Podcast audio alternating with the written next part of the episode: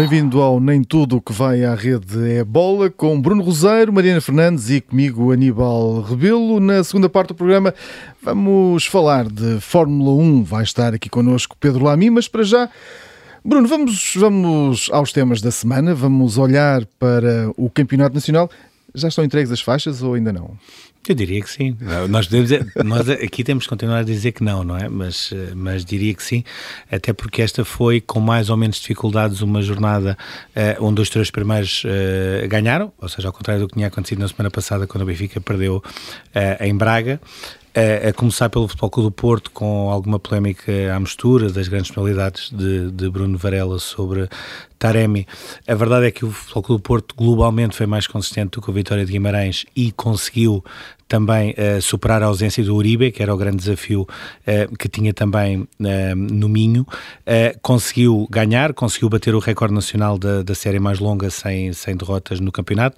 Manteve os seis pontos de avanço sobre o Sporting, que não deu hipótese em Tondela, ou seja, ao contrário do que aconteceu nos últimos jogos, decidiu praticamente o jogo na, na primeira parte, sem Paulinho por opção técnica e sem Slimani por uma escolha quase disciplinar depois da, da sentença dos, dos números do GPS uh, no treino, ou, ou, neste caso a falta deles. Uh, mantém também os 15 pontos de avanço sobre o Benfica, que voltou a viver muito do brilho de Darwin, com um hat-trick uh, frente ao Belenenses Sade.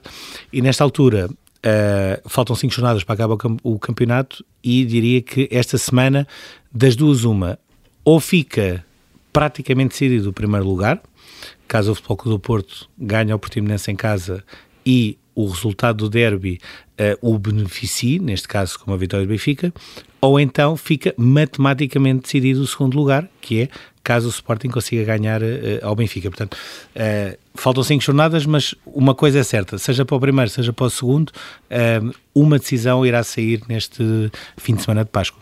Contas praticamente feitas no campeonato, mas ainda há muitas jornadas que nós vamos continuar a acompanhar aqui, vamos avaliando, quer no, no jornal, quer aqui na rádio. E Mariana, nas provas europeias, as coisas não estão ainda entregues, mas, mas para lá caminham. Também, Sim, eh, os quartos de final da Liga dos Campeões arrancaram esta semana. O Benfica voltou a mostrar que acredita genuinamente naquela ideia de que tudo é possível, não é? Na, na primeira mão contra o Liverpool na luz, a verdade é que o Liverpool dominou uh, a primeira parte de forma natural, de forma absoluta, chegou ao intervalo a ganhar por 2-0, mas a verdade é que a entrada uh, do Benfica na segunda parte, principalmente, obviamente, com, com o gol marcado pelo, pelo Darwin, depois do erro colossal do Konaté, é preciso não esquecer, uh, poderia ter garantido um resultado bem mais favorável para, para o Benfica Benfica, uh, aqueles minutos, e, e costumamos usar muita expressão dos 15 minutos à Benfica, foram um bocadinho mais, foram ali 20 minutos à Benfica, que de facto a equipa de Nelson Veríssimo podia ter capitalizado para algo mais, porque o Liverpool entrou, é verdade, a ganhar por 2-0, entrou claramente surpreendido pelo gol de, uh, do Darwin uh, e as coisas poderiam até ter corrido um bocadinho melhor. O gol do Luís Dias já mesmo no fim foi um balde de água fria uh, para a luz, até porque o Benfica não merecia propriamente sofrê-lo naquela altura, portanto estava a conseguir bater-se bem com, com aquilo que foi, obviamente, depois o, o, a superioridade do Liverpool até em termos físicos já no final do jogo. O desafio em Anfield é muito difícil, é praticamente impossível, mas esta imagem deixada pelo Benfica na Liga dos Campeões, também já com a eliminação do Ajax nos oitavos de final, não deixa de ser, eh, obviamente, muito positiva. Nos outros jogos dos quartos de final, o City venceu o Atlético Madrid em Inglaterra com um gol do De Bruyne, num jogo em que o Simeone apresentou uma espécie de 5-5-0, portanto, sem uh, avançados, com duas linhas de cinco jogadores e sem referência ofensiva. O Real Madrid derrotou uh, o Chelsea, o campeão europeu em Stamford Bridge, com mais um hat-trick de Benzema, e o Vila Real surpreendeu ou não, e eu acho mesmo que não, uh, o Bayern Munique ao vencer por 1-0 com um gol de Danjuma. Toda a gente está a dizer que, que o Bayern vai ganhar em Munique. Claro que o favoritismo está do lado do Bayern a jogar em casa, mas eu acho que este Vila Real ainda não mostrou uh, sequer tudo aquilo que pode uh, mostrar. Na Liga Europa, o Sporting Braga está em vantagem contra o Glasgow Rangers depois de ter ganho 1-0 na Pedreira. Depois somaram-se três empates nos jogos restantes, todos por um igual, entre Barcelona e Eintracht Frankfurt, Leipzig e Atalanta e West Ham e Lyon. Na Liga Conferência, destaque só para a derrota da Roma contra o Bodo Glimt, com a equipa de Mourinho a mostrar que continua sem conseguir vencer estes noruegueses depois da derrota e do empate na fase de grupos. Vida bastante difícil para, para o treinador português, melhor do mundo agora, uh, com bastantes dificuldades. E agora vamos às nossas cartas. Bruno, a Mariana já falou nele, já falou neste resultado e tu trazes aqui eh, para o teu as, o Kevin De Bruyne, do City, pela prestação que teve. Sim, foi para mim um dos principais intérpretes daquele que é de facto o melhor jogo da atualidade, que é o Manchester City com o Liverpool. Já tinha sido decisivo também na vitória do, do, do City contra o Atlético Madrid, como a Mariana tinha falado na, na Liga dos Campeões, e começa, sobretudo, a colocar-se cada vez mais como um daqueles jogadores que nós que vivemos na sua era temos consciência que é um dos melhores do mundo, mas que muito provavelmente as próximas gerações não, não terão possibilidade de saber isso mesmo. E existe um exemplo paradigmático que é Iniesta, Uh, que muitos anos ou alguns anos depois de se reformar, um, ehm, o, uh, o próprio diretor da France Football assumiu que uma das grandes peças da Bola de Ouro foi Iniesta nunca ter uh, ganho. Eu diria que o Kevin De Bruyne cada vez mais começa a entrar nesse lote. Não é por acaso que a Sky Sports hoje faz um, uma espécie de uma sondagem ou lança para o debate: será Kevin De Bruyne o melhor jogador de sempre da Premier League? Portanto, desde 92, salvo erro, foi quando foi uh, criada. É certo que ainda lhe falta ganhar uma Liga dos Campeões pelo City. É certo que uh, muito provavelmente conseguirá fazer um resultado melhor também com a geração que a Bélgica tem, uh, do que o terceiro lugar no Campeonato do Mundo de 2018.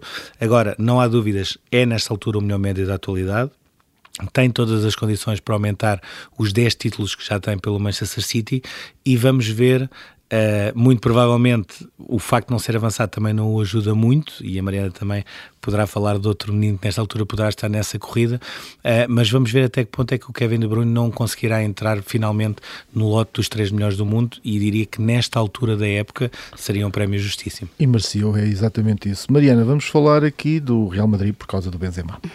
Sim, na altura de, de, depois dos oitavos de final da Liga dos Campeões falou-se muito sobre as eliminações do PSG e do Manchester United, portanto sobre as eliminações do Messi e do Ronaldo e sobre o facto de aqueles que são tidos, pelo menos ainda, como os dois senhores da Liga dos Campeões estarem já de fora da competição numa fase ainda muito inicial.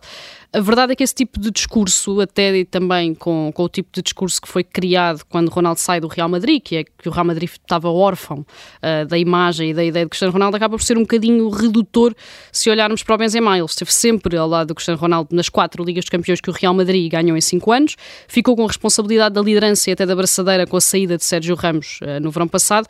E é cada vez mais o elemento desta equipa de Carlo Ancelotti que mais interioriza e assume o que é jogar pelo Real Madrid na Liga dos Campeões E jogar pelo Real Madrid na Liga dos Campeões continua a ser um bocadinho diferente do que jogar por qualquer outra equipa na Liga dos Campeões. E depois de ter marcado os três golos contra o PSG que ditaram a eliminação dos franceses e então esta passagem aos quartos de final, marcou mais três em Stamford Bridge, em Stamford Bridge contra o Chelsea, deixou a eliminatória muito descaída para o lado dos espanhóis contra os campeões europeus e é ele basicamente que consegue sempre recordar-nos de que este Real Madrid também é sempre ele um candidato a ter em conta eh, nas cogitações da Liga dos Campeões e tal como o Bruno dizia, e acho que temos temos esta conversa todos os anos e depois nunca se materializa, ou porque o Real Madrid não consegue de facto chegar longe na Liga dos Campeões, ou neste caso também porque França não chegou onde se acreditava que poderia chegar no Euro 2020, mas Benzema uh, continua de facto a apresentar as candidaturas todos os anos à bolador, pelos golos que faz, neste caso pelos atrix que está a fazer na Liga dos Campeões. Se o Real Madrid continuar de facto na Liga dos Campeões e conseguir associar essa campanha ao título que à partida já não vai fugir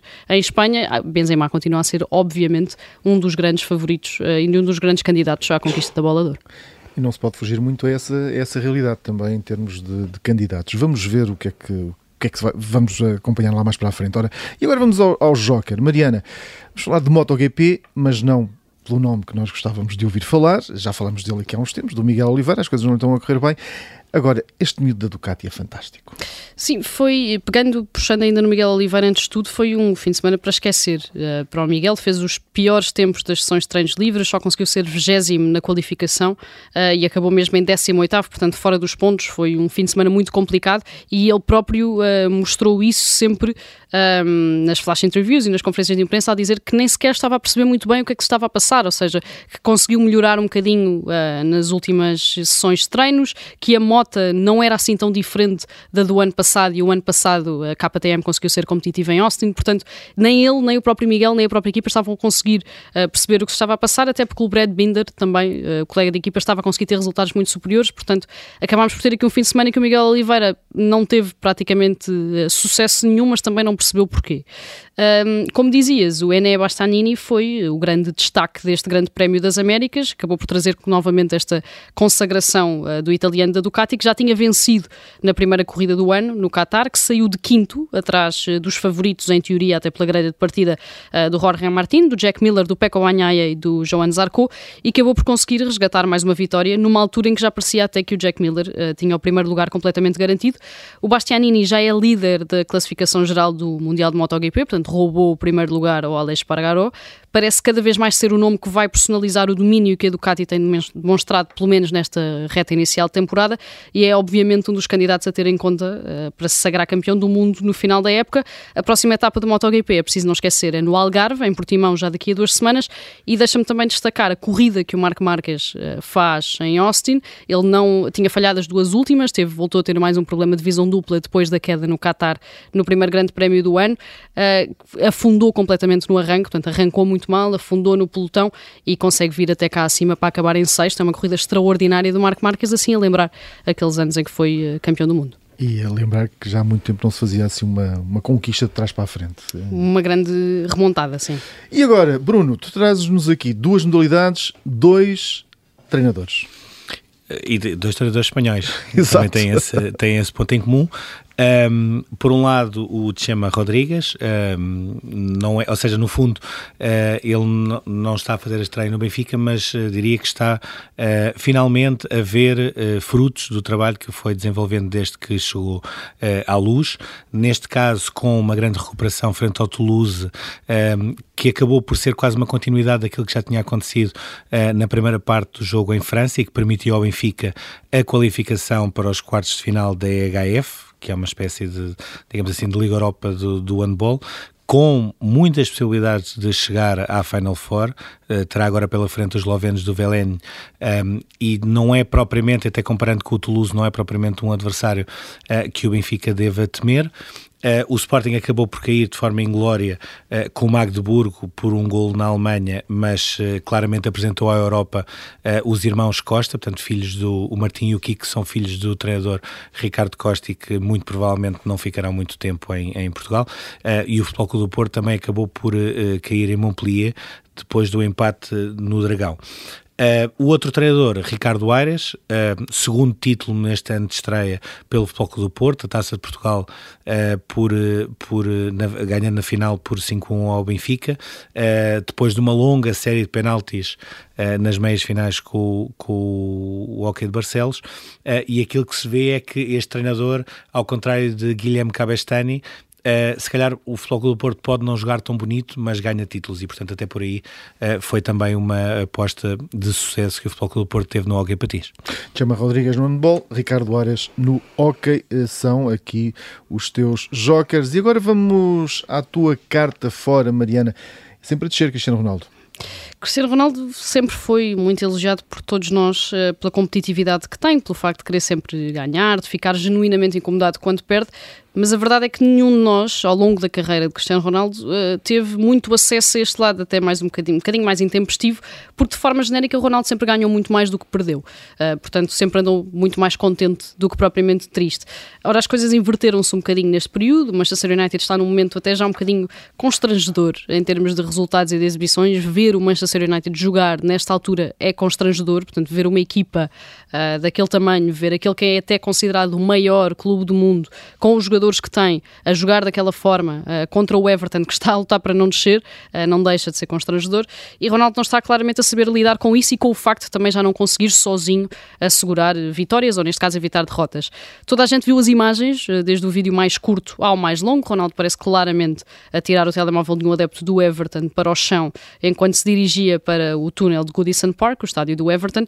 O pedido de desculpas também não foi o melhor do mundo, com aquele convite para assistir a um jogo em Old Trafford e a justificação de tudo com a ausência de capacidade para controlar as emoções depois de uma derrota. Ora, Cristiano Ronaldo já tem mais do que idade para conseguir controlar as emoções depois de uma derrota e tudo piorou um bocadinho com as declarações da mãe uh, deste jovem adepto e também com a polícia de Merseyside a confirmar a investigação ao caso e indicar que vai querer uh, falar com todos os envolvidos, incluindo, obviamente, o jogador português.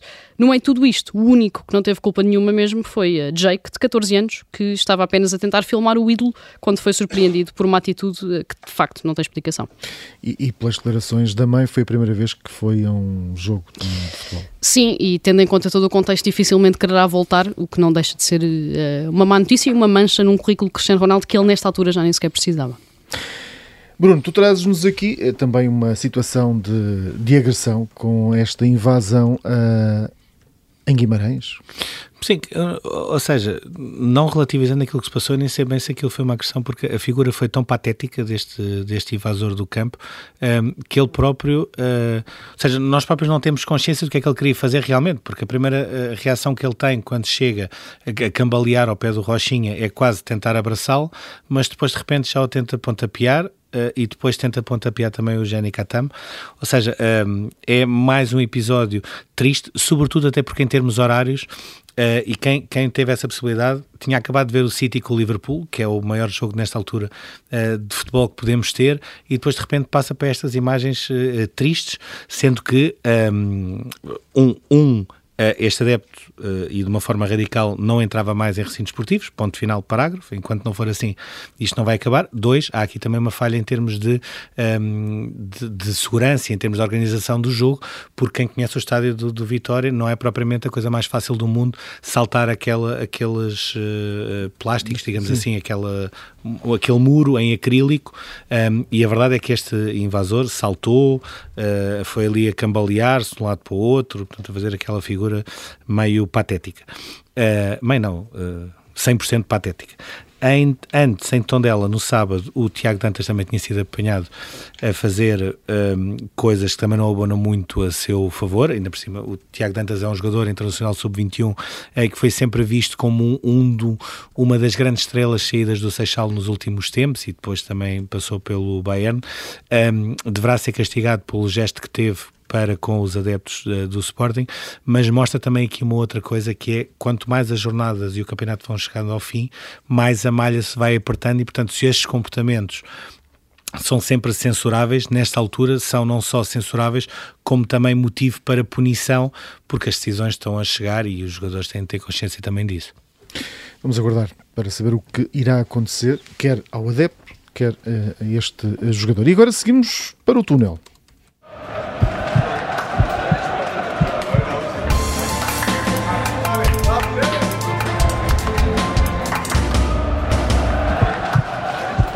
Bruno, ajuda-me lá a perceber. Treinador do Benfica vai ser novo, o Veríssimo já tem os dias contados. Fala português? Isso, já não? tinha. Uh, acho que provavelmente vai ter lições de português, é, o, é o normal. Uh, foi um dossiê assumido a 100% pelo Rui Costa, a escolha foi Roger Schmidt. Uh, só mesmo se acontecer alguma coisa anormal é que o treinador, o atual treinador do PSV não será o treinador do Benfica um, de recordar que o Rui Costa já tinha pensado numa solução estrangeira quando sai Jorge Jesus, uh, a pensar também na próxima temporada, mas era uma solução e uma ideia e um perfil mais próximo de Ruben Amorim, mais próximo do universo benfiquista, mas que seria também muito mais arriscado em termos uh, desportivo. Essa hipótese acabou por cair nesta altura e não será esse tal treinador estrangeiro. Uh, houve depois outras hipóteses nacionais, sobretudo Marco Silva, e nós falámos disso há cerca de dois meses. Pessoas do Benfica ligadas ao Benfica falaram. Um dos com... mais apetecíveis na altura. Sim, falaram com falaram com o Marco Silva, falavam, falaram com o seu representante e, sobretudo, tentaram perceber se o Fulham subisse de divisão, se ele iria ficar na Inglaterra ou se estaria disponível para vir para o Benfica. Perceberam que Marco Silva vai continuar em Inglaterra. E a certa altura a estrutura do futebol do Benfica mudou também. Uh, nesta altura, o Lourenço Pereira Coelho, digamos assim, é o grande pensador a par de Rui Costa, e Rui Costa decidiu chamar assim a sua decisão uh, em relação à, à equipa técnica da próxima temporada. E o Benfica vai voltar a ter um treinador estrangeiro tal como tinha acontecido em 2008, 2009, com essa curiosidade de nessa altura, Kika Flores foi aposta de Rui Costa, ou seja, foi dos poucos treinadores que Luís Felipe Vieira acabou, entre aspas, por ceder uh, àquilo que Rui Costa lhe dizia quando uh, uh, houve essa aposta do espanhol. Não correu bem, vamos lá ver agora como é que corre com, com Roger Schmidt, havendo desde já uma garantia. Das duas, uma, ou Roger Schmidt uh, uh, para ter sucesso no Benfica, consegue fazer uma revolução no plantel, ou então muito dificilmente poderá manter as ideias com, que tem hoje no PSV e que tem vindo a ter na carreira. Portanto, isso será uma escolha que Rui Costa terá também de fazer em termos internos e em termos de plantel. Vai ser um trabalho que vai, ter, vai ser duro e vai ter que ter tempo para o fazer. Bom, já a seguir, junta-se a esta emissão o piloto Pedro Lamy, vamos falar do arranque do Mundial de Fórmula 1 este ano, três etapas realizadas e bastante surpresas.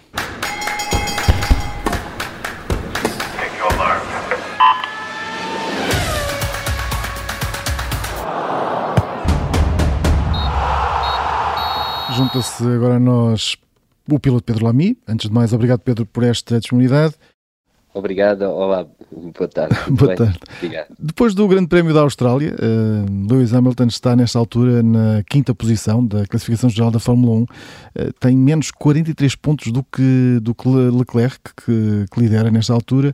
Ainda é cedo para dizer que não vai ser desta outra vez que conquista o oitavo título mundial ou já o podemos dizer? Uh, ainda não ainda não podemos dizer que, que não vai conseguir porque um, a Fórmula 1 vai, vai voltar para a Europa as equipas vão, vão tentar melhorar uh, uh, as, os carros não é? e portanto acho que vai, vai ser ainda, ainda é muito cedo para, para dizer até porque o Hamilton tem pontuado, uh, inclusivamente está à frente do Verstappen, Verstappen que, que é um forte candidato à luta do, de, pelo campeonato, que neste momento o Leclerc é, é o grande favorito, não é? Nestes primeiros grandes prémios uh, distanciou-se muito de todo, todos os outros e, portanto, é, ainda estamos, tem, há muito campeonato pela frente, uh, mas de qualquer das formas uh, prevê-se algumas dificuldades para a Mercedes e, e e principalmente para Hamilton uh, lutar pelo, pelo campeonato, mas uh, tudo é possível assim que eles voltarem para a Europa e continuarem a, a, a, a concluir o campeonato e a correr o campeonato. Mas como é que se explica este momento da Mercedes? Ou seja, como é que uma equipa passa de lutar ativamente pelo título, não é? disputando até ao último segundo da última corrida, neste caso no Grande Prémio da Abu Dhabi o ano passado, para chegar ao fim de três grandes prémios sem nenhuma vitória, sem nenhuma pole position? É, explica-se porque houve um, uma mudança completamente de regulamento, os carros são completamente diferentes. Uh, no fundo, todas as equipas que, que, participam na Fórmula 1 tiveram que fazer novos carros com, com novos, novos regulamentos, com, com coisas completamente diferentes, em que uh, já se previa que, que, que, que houvesse algumas surpresas de, de equipas que não estivessem tão competitivas no passado pudessem uh, passar a estar competitivas. A Mercedes, com toda, todo o know-how e todo, tudo aquilo que, que tem apresentado nos últimos anos, uh, previa-se que seria uma das equipas que teria um dos melhores carros outra vez, uh, mas o facto, talvez porque nos últimos, no último ano e nos últimos anos, que, que, quando receberam o novo regulamento e começaram a trabalhar no novo carro, uh, não tenham uh, uh, se dedicado tanto como as outras equipas e por isso não, não, não tem um carro tão competitivo. Não, não sei exatamente qual foi a estratégia de cada uma delas, mas o facto é que, que há equipas que, que, que parecem neste momento estão bastante mais competitivas que a Mercedes, mas deve-se principalmente a esta mudança de, de regulamento e mudança de carros que, que faz com que, que as equipas fiquem todas mais iguais e, e algumas tenham conseguido aperfeiçoar mais do que, do que outros. Há aqui, há aqui também, em relação à Mercedes, um fenómeno paralelo que é o George Russell termina pela segunda vez à frente do Hamilton, eh, quase de uma forma discreta, faz o, a terceira corrida no top 5, portanto está, está em segundo no Mundial atrás do Leclerc. Um, tudo isto depois de ter começado, por exemplo, no Bahrein com uma qualificação onde não passou de nona atrás de, de, de Bottas e do Magnussen, por exemplo. Perguntar se, se isto é, é um mérito de, de, do próprio Russell, daquilo que está a conseguir fazer em corrida, ou se existe também, de certa forma, algum demérito da Mercedes pela maneira como não consegue colocar o carro a jeito de Hamilton, que, por exemplo, já ficou uh, numa Q1, que era uma coisa que nós achávamos que seria impensável.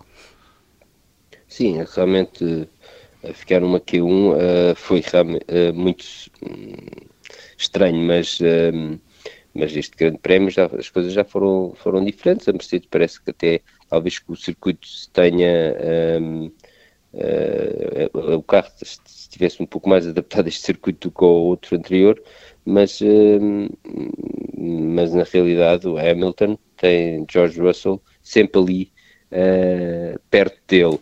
Um, maior parte das vezes um, um, pouco atrás, Hamilton continua a ser um pouco mais rápido, uh, o facto de George Russell estar, estar na frente no campeonato uh, tem a ver uh, principalmente por este grande prémio, que realmente ele, o Hamilton teve um pouco de pouca sorte quando entrou o safety car e, e foi prejudicado, mas senão teria, teria terminado, penso que na frente de George Russell. George Russell tem, é um piloto que, que ano passado eh, toda a gente esperava que este ano iria andar bem e achava que era um piloto que iria fazer frente a Hamilton. Um, mas, eh, mas Hamilton é o Hamilton e, e é, é, é, sem dúvida um, um dos melhores pilotos sempre da, da Fórmula 1 e, portanto, George Russell pode fazer muito bem, mas, uh, mas tem ali um, um colega de equipa que, que tem a experiência que tem, uh, não tem a idade que o George Russell tem, já é um pouco mais velho, mas uh, continua a, demonstrar a, a, sua competitividade. Se tiver um carro competitivo, penso que no final das contas Hamilton um, principalmente este ano, se tivesse um carro competitivo, seria o Hamilton que queria estar a lutar pelo campeonato.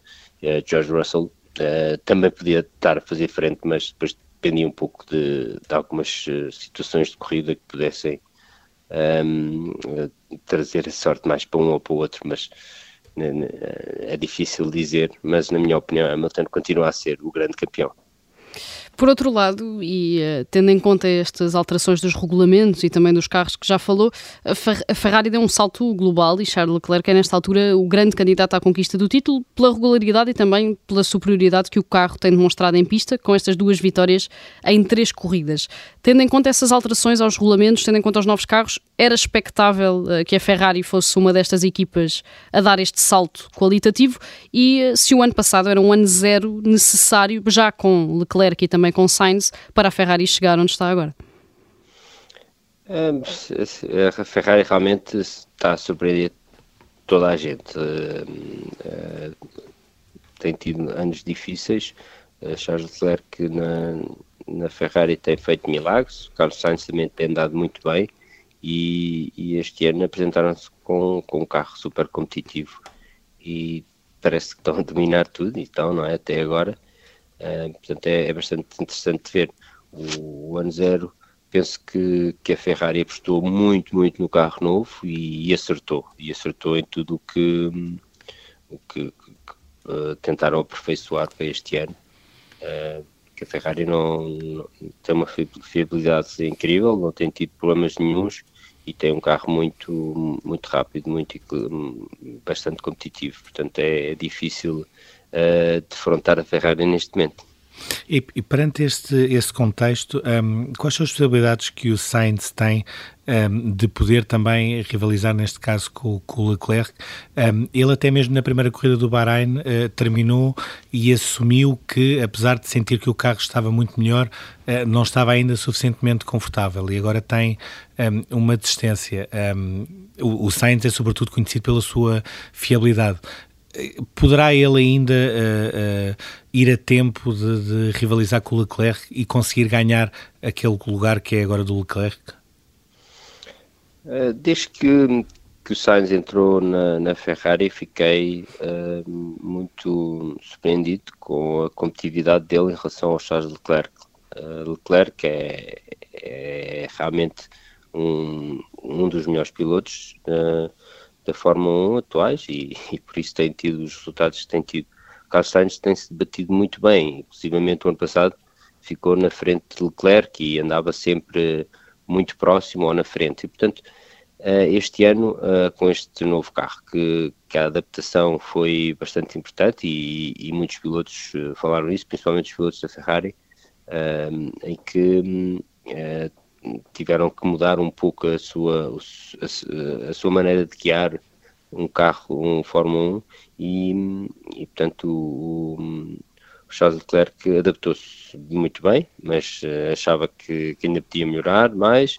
O Carlos Sainz uh, parecia que estava uns passinhos atrás, mas tem-se aproximado e tem estado bastante competitivo. Este grande prémio foi um grande prémio que, que as coisas não correram nada bem para, para Carlos Sainz, que, que, que, errou na qualificação, partiu lá de trás e depois a tentar recuperar eh, um pouco às cegas, uh, cometeu um erro. Uh, não, não foi, não foi um, um, grande prémio que o tenha ajudado para, para ganhar uh, confiança para, para o resto do campeonato. Mas penso que Carlos Sainz, na minha opinião, vai ser vai, vai recuperar essa confiança e, e, vai, vai lutar pelos primeiros lugares.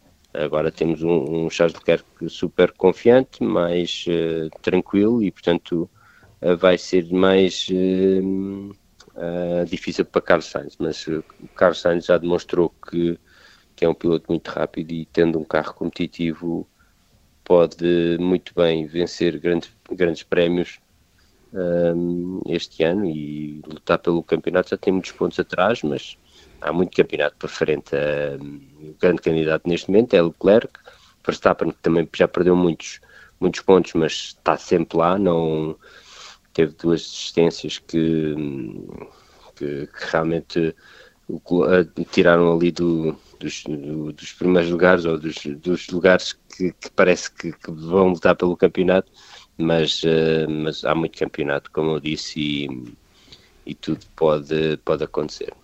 Pegando precisamente aí pelo uh, Max Verstappen, como dizia, ele leva uma vitória, dois abandonos, sendo que ontem em Melbourne foi uh, traído por um problema no Red Bull, foi forçado a parar, mas tem demonstrado uma personalidade um bocadinho mais uh, calma, mais ponderada, até pela forma como reagiu a essa desqualificação.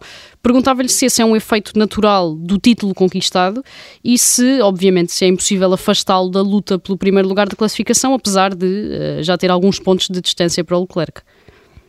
Verstappen ao longo do, dos anos tem vindo a melhorar, tem vindo a, aperfeiçoar e, e automaticamente tem, tem um, conquistado muita um, confiança e, e, ao mesmo tempo um, hum, acho que, que, tem obtido, foi campeão do mundo, uh, está sempre lá, não raramente erra, hum, é muito agressivo em pista e portanto uh, acho que hum, que uh, tem-se aperfeiçoado uh, a todos os níveis e a, e a, velocidade está sempre lá, que o ajuda muito.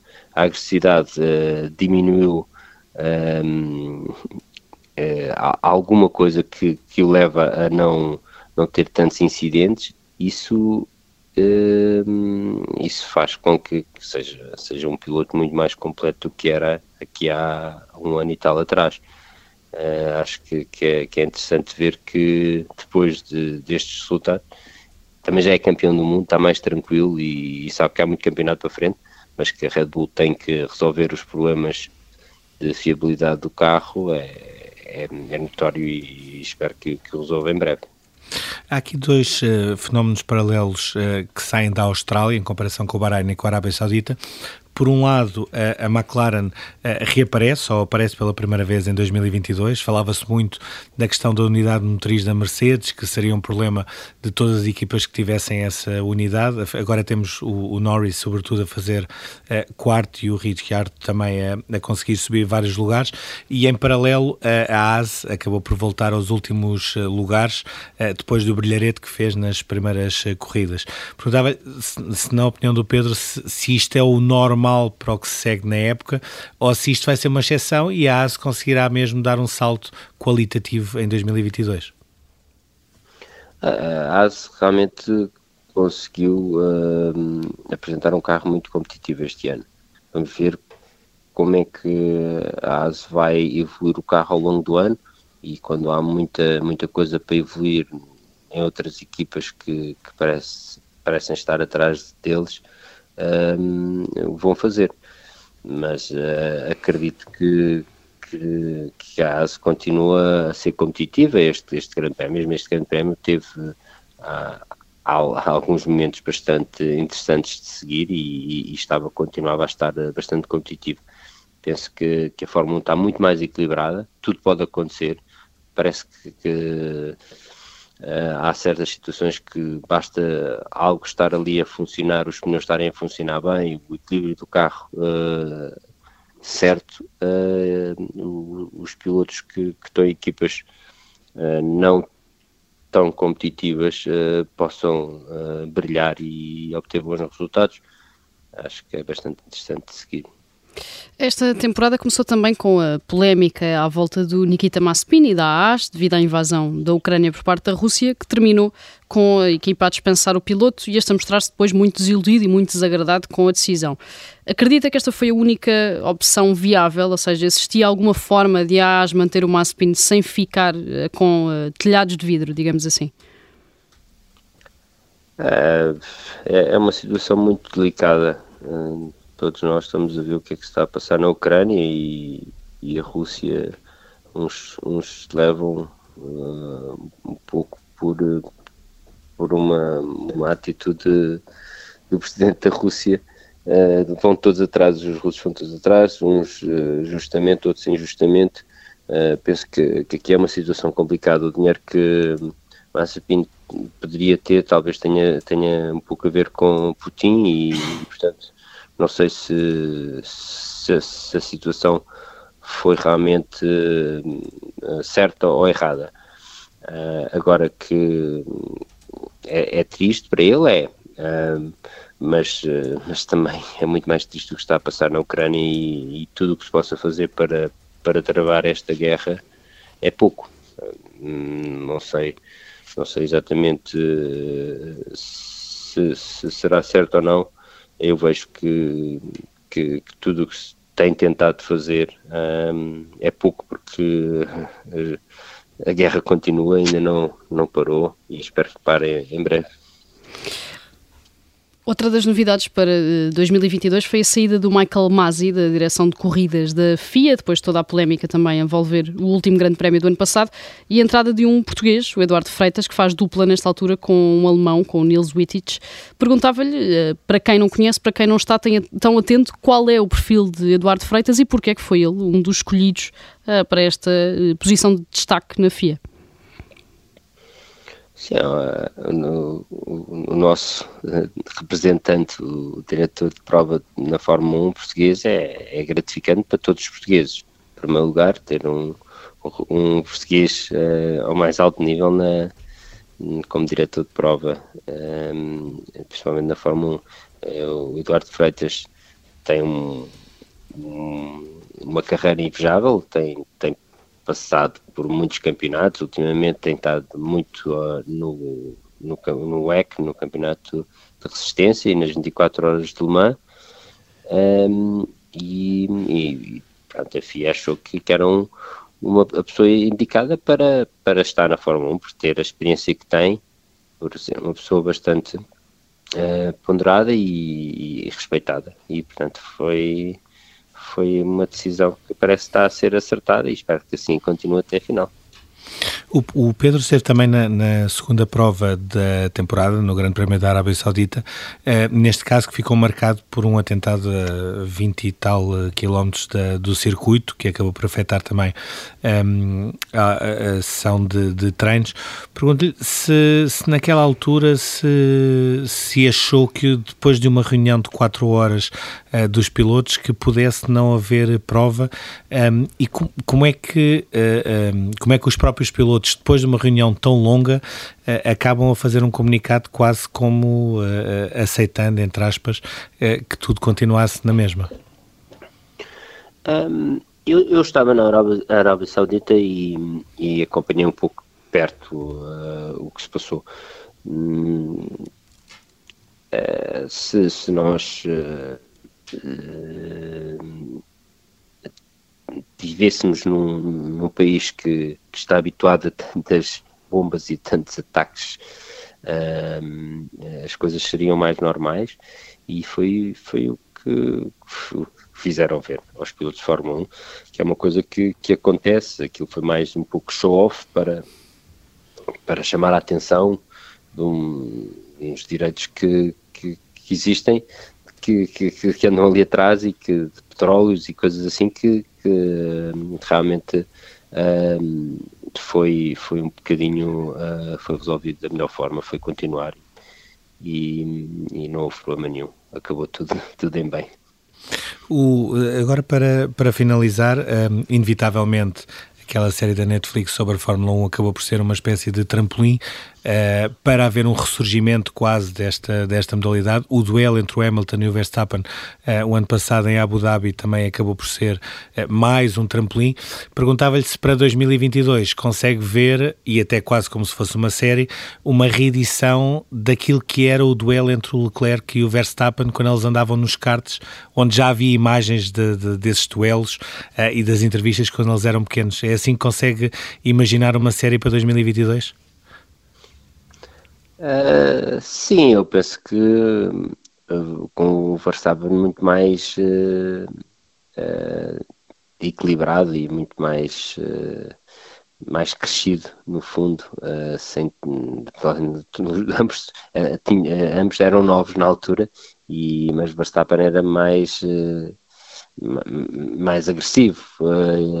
Tenho essa ideia e, e sempre foi mas neste momento são dois pilotos muito respeitados e que se respeitam os dois uh, mutuamente. Uh, portanto, em pista, tudo o que acontecer, uh, penso que vai, vai ser bastante interessante de, de seguir, mas que vai, vão jogar limpo e, e, e vai, vai resultar um, um, campeonato bastante interessante, porque, a meu ver, Hamilton e Verstappen estavam a fazer muito mais faísca do que eventualmente Verstappen e Leclerc uh, possam fazer este ano. Mas, no entanto, nunca se sabe uh, o, que é, o que é que aí vem, mas vai ser bastante interessante seguir este ano. Eu espero que, que assim seja uma guerra até final entre Verstappen e Leclerc para recordar os anos de início de carreiras de, de ambos no, nos karts. Não é? E nós cá estaremos para acompanhar uh, essa luta dentro da, das pistas. Muito obrigado, Pedro Lamy, por uh, esta disponibilidade de ter estado aqui connosco. Termina assim Muito este obrigado. Nem Tudo que vai à Rede é Bola, um programa que pode ouvir também já a seguir em podcast. Até já.